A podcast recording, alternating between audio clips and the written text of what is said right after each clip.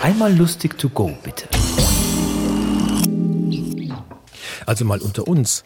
Frei nach Max Lütti, dem Schweizer Märchenforscher, sind die Wesenszüge des Märchens folgende. Typen, Helden, Heldenhelfer, dieses und jenes, eine Handlung und ab und zu eine schöne Aufhebung der Natur- und Kausalgesetze.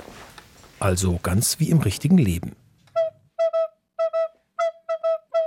Eine Prinzessin mit null Selbstvertrauen. Aber null.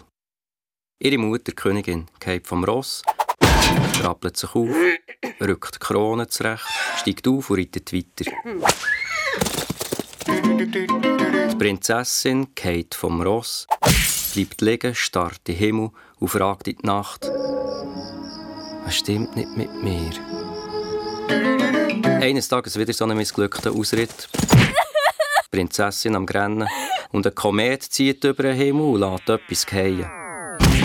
Ein Dienstmädchen in Uniform. Und die Prinzessin sagt, ja, der halt. Sie hat die Dienstmädchen Uniform angelegt, mit Hübli und allem, und hat angefangen zu arbeiten im Schloss. Im Porträtsaal mit dem Staubwedel. Auf der Gang mit dem Staubsauger. Ihrer Mutter räumt sie das Teegeschirr ab und ihrem Vater schiebt sie die Briefe unter der Tür durch.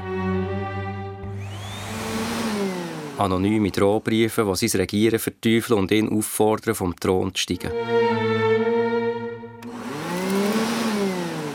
Man darf sagen, ihr Selbstvertrauen hat massiv zugenommen.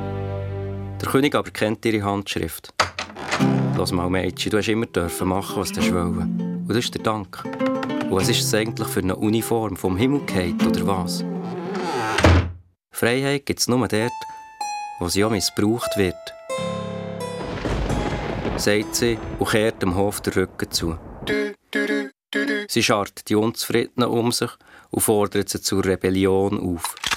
Und wo ihr Vater und ihre Mutter geköpft waren, ist sie triumphal ins Schloss eingeritten. Hat sich umgezogen, das Hübli getauscht mit der Krone, der Staubwedel mit dem Zepter und hat gesagt, so ist der Sitz.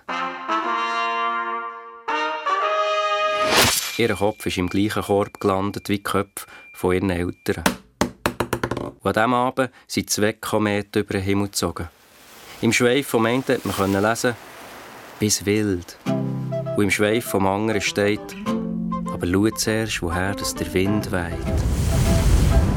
Und wenn sie nicht verlöscht sind, dann leuchten sie beide noch.